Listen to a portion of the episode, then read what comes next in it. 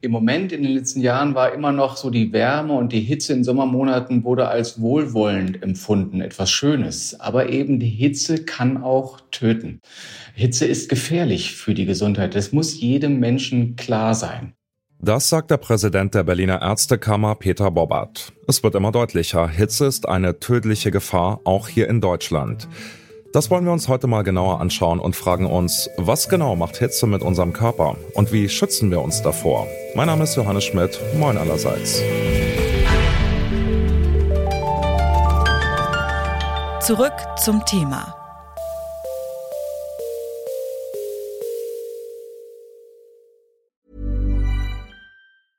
Bitte widmet eure Aufmerksamkeit unserem Werbepartner. Die Suche nach geeigneten Mitarbeitenden kann viel Zeit in Anspruch nehmen, muss sie aber nicht unbedingt, denn man kann sich helfen lassen. Zum Beispiel mit den Premium-Stellenanzeigen von Indeed, denn damit wird eure Stellenanzeige in der Suche sichtbarer und Bewerberinnen und Bewerber werden schneller auf euch aufmerksam. Indeed schenkt euch jetzt 75 Euro Startguthaben für eure Premium-Stellenanzeigen. Klickt dazu auf den Link in den Show Notes. Es gelten die AGB. Am Freitag wurde eine Studie auf der Website des Deutschen Ärzteblatts veröffentlicht, die für Aufmerksamkeit gesorgt hat. Hitzetod und Übersterblichkeit ist dort zu lesen. Worum es in der Studie geht, das hat sich meine Kollegin Alina Metz mal genauer angeschaut. Extreme Hitze stellt ein großes Risiko für die Gesundheit dar.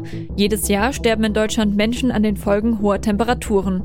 Zwischen 2018 und 2020 waren es außergewöhnlich viele.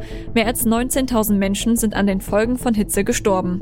Das zeigt eine neue Studie, die das Robert Koch Institut zusammen mit dem Deutschen Wetterdienst und dem Umweltbundesamt erarbeitet hat. Es ist das erste Mal, dass seit den 90ern an gleich drei aufeinanderfolgenden Jahren die Sterberate deutlich höher ist als erwartet. Man spricht hier auch von Übersterblichkeit. Die Studie hat außerdem untersucht, wie stark die Hitze auf den Körper wirkt und ob sich das verändert hat. Tatsächlich sind die Folgen für den Körper in den vergangenen 30 Jahren leicht zurückgegangen. Die Forscherinnen und Forscher warnen trotzdem, es sei wichtig, dass man in Zukunft besser mit Hitzeperioden umgehen müsse. Und insbesondere die vulnerablen Gruppen müssten angemessen geschützt werden. 19.000 Hitzetote in nur drei Jahren, das ist eine erschreckende Zahl. Ich habe mit Peter Bobbert gesprochen, den ihr eben schon am Anfang kurz gehört habt. Er ist Präsident der Ärztekammer Berlin und selbst Facharzt für innere Medizin. Er hat mir erklärt, wie diese Zahlen überhaupt erhoben werden.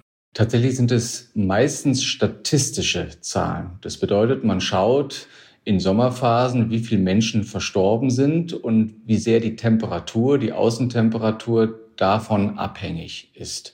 Und deswegen spricht man dann von hitzebedingten Todesfällen. Kurzum, in den Wochen, wo es besonders heiß ist, steigt die Sterblichkeit in einer Bevölkerung. Und darüber kann man ableiten, dass die Hitze eben ein wesentlicher Faktor für diese Sterbefälle war.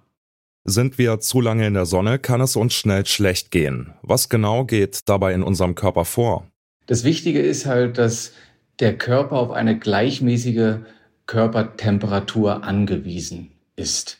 Es darf nicht zu kalt sein im Körper, es darf auch nicht zu warm sein im Körper. Das heißt, er muss immer entsprechend regulieren. Im Winter muss er die Körpertemperatur hochhalten, damit sie immer so um die 37 Grad Celsius ist. Und im Sommer muss sie gegebenenfalls runterreguliert werden. Wenn es bis zu 40 Grad draußen ist, dann muss der Körper aktiv die Körpertemperatur immer tiefer halten, als die Außentemperatur ist. Nur dann können die Organe entsprechend funktionieren, weil sie eben nur bei der entsprechenden Temperatur um die 37 Grad Celsius funktionieren können.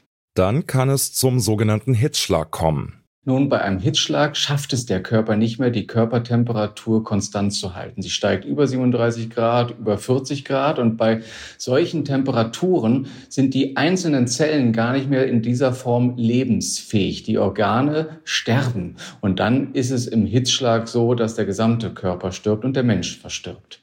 Und das ist natürlich eine ganz, ganz dramatische Situation, die unbedingt zu vermeiden gilt. Um sich davor zu schützen, müssen einige Dinge beachtet werden, erzählt Peter Bobbert. Er empfiehlt ausreichend zu trinken, luftige Kleidung und leichte Kost wie Obst und Gemüse. Auf Koffein und Alkohol sollte man allerdings verzichten, denn die verstärken den negativen Effekt sogar. Zurück zur Studie des Robert Koch Instituts. Die Forscherinnen und Forscher kommen dort auch zum Ergebnis, dass die Effekte von Hitze auf uns Menschen in den vergangenen 30 Jahren sogar zurückgegangen sind. Wer aber glaubt, der menschliche Körper hätte sich angepasst und dass wir in Zukunft dann besser mit extremer Hitze zurechtkommen, der irrt sich leider. Was wir ja sehen im Rahmen einer Evolution, dass Anpassungsmechanismen da sind. Aber die Schnelligkeit des Klimawandels ist definitiv höher als die Möglichkeit der menschlichen Anpassung. Wenn wir jetzt Stand 2022 sehen, dass es gerade auch in heißeren Phasen vielleicht weniger hitzebedingte Todesfälle gibt im Vergleich noch vor 20 oder 30 Jahren, dann sehe ich das eher weniger in dem Sinne, dass sich der Körper dahingehend jetzt besser anpassen kann, weil das sind Mechanismen, die über deutlich längere Zeitspannen eigentlich ablaufen, sondern das sind vielleicht auch Gründe darin liegend, dass eben die Umgebungen sich besser anpassen, dass wir mehr Räume schaffen für Abkühlungen, dass wir mehr Aufklärung haben, dass sich die Menschen selber in der Verhaltensweise besser anpassen. Aber dass sich der Körper in seiner Funktion an höhere Hitzetemperaturen schnell anpassen kann, so schnell, dass er auch dem Klimawandel entsprechend sich anpassen kann, daran habe ich meine Zweifel. Peter Bobbert ist auch Mitglied im Aktionsbündnis Hitzeschutz Berlin. Das ist eine Initiative der Ärztekammer, der Deutschen Allianz Klimawandel und Gesundheit und der Berliner Senatsverwaltung. Er hat mir erzählt, dass die Gefahr extremer Hitze zumindest überall erkannt worden sei. Ja, ich glaube, die Akzeptanz und das Bewusstsein, dass Hitze ein Problem ist und dass Hitze tötet, ist überall groß. Und das sehen wir auch in unserem Bündnis. Wir müssen nicht überreden, dabei zu sein, sondern alle wollen und alle sehen die Notwendigkeit. Alle, damit meine ich die Gesundheitseinrichtungen zum Beispiel der Stadt Berlin, aber eben auch die politisch Verantwortlichen, die sehen, dass gerade eine Großstadt wie Berlin auch zukünftig ein erhebliches Problem haben wird, die Gesellschaft in Hitzephasen gesund durchzuführen und entsprechend darüber müssen wir etwas tun.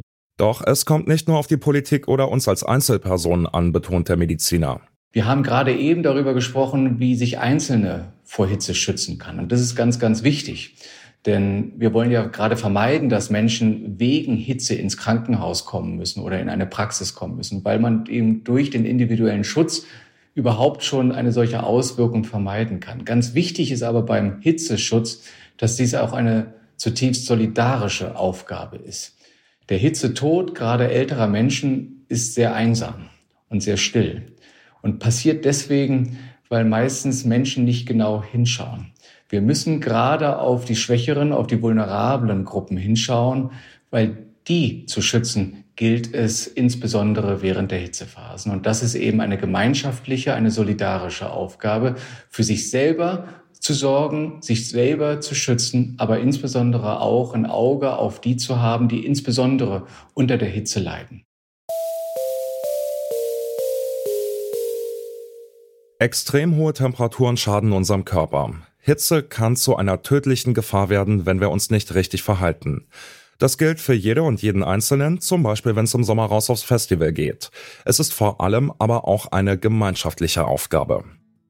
Soweit von uns für heute. Wenn ihr noch mehr zum Thema Gesundheit erfahren wollt, dann empfehle ich euch unseren Podcast Grams Sprechstunde.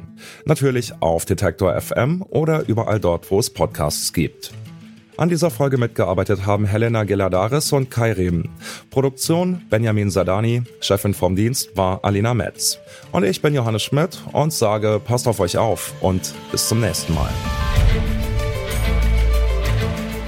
Zurück zum Thema vom Podcast Radio Detektor FM.